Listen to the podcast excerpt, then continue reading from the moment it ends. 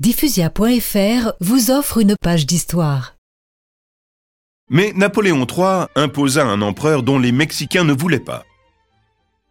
Ils finirent par prendre l'empereur Maximilien, le fusillèrent, et sa femme, l'impératrice Charlotte, devint folle de douleur. Certains combats furent glorieux. Celui de Cameron frappa l'imagination populaire. Ah, je connais l'histoire. Oh papa, je peux la raconter?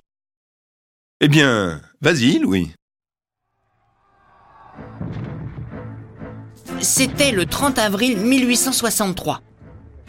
Retranchés dans l'hacienda de Cameron, 65 soldats de la Légion étrangère, sous le commandement du capitaine d'Anjou, résistèrent pendant 9 heures, sans boire et sous un soleil de plomb, aux assauts de 2000 Mexicains.